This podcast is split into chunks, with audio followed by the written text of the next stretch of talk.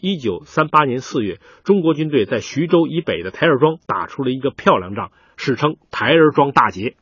日军崩溃的情况被当时到前线来采访的盟军著名记者罗伯特·卡帕拍进了自己的镜头里。这里面不仅有日军在战场上的累累遗失，而且还有缴获日军坦克的照片。这些盟军记者也第一次在前线感受到了中国抗战的力量。根据战史，台儿庄大捷是这样的：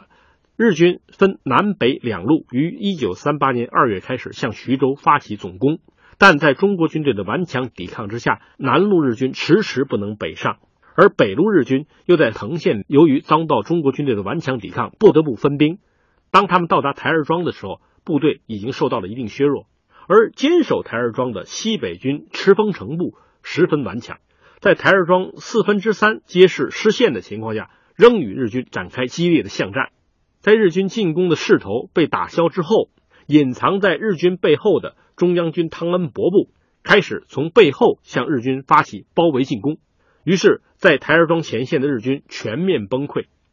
那么，台儿庄为什么能够打赢，一直是一个历史之谜。原因是当时中国统帅第五战区司令长官李宗仁的部下堪称一支大杂烩部队。这支部队包括了西北军，包括了东北军，包括了桂军，甚至包括了连阎锡山都不肯接收的川军。为什么这样一支所谓的大杂烩部队却能打出如此精彩的一场战役呢？我的采访之中有一个概念越来越清晰，那就是南京是一道坎儿。南京大屠杀让当时的很多中国人重新认识这场战争，他们意识到这已经不仅仅是一场会让我们割地赔款的战争。而且是一场可能会让我们亡国灭种、从此失去自立于世界民族之林的战争。这种情况之下，各方各派的中国军人都在战场上爆发出了最强劲的战斗力。这就是台儿庄战役能够打赢的最根本的原因。随着越来越多的历史材料出现在我们的面前，我们惊讶的发现，原来在台儿庄会战之中，其实当时中国共产党也起到了非常重要的作用。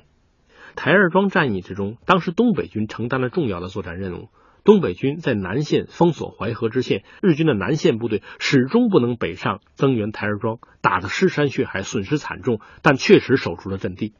而在当时就有说法，东北军中只要是打得好的部队，都是由共产党领导的。那么，在当时的国民党军作战序列之中，怎么会有这么多共产党领导的部队呢？原来这是当年在五十一军余学忠部里面。有很多中共地下党员在活动，而且他们在卢沟桥事变之前，其实已经掌握了颇多的部队的指挥权。在抗战全面爆发之前，中共方面本来是准备安排他们发动兵变的，但是由于抗日民族统一战线的形成，这时中国共产党方面既命令这些部队继续留在国民党军的作战系列之中参加抗日战争。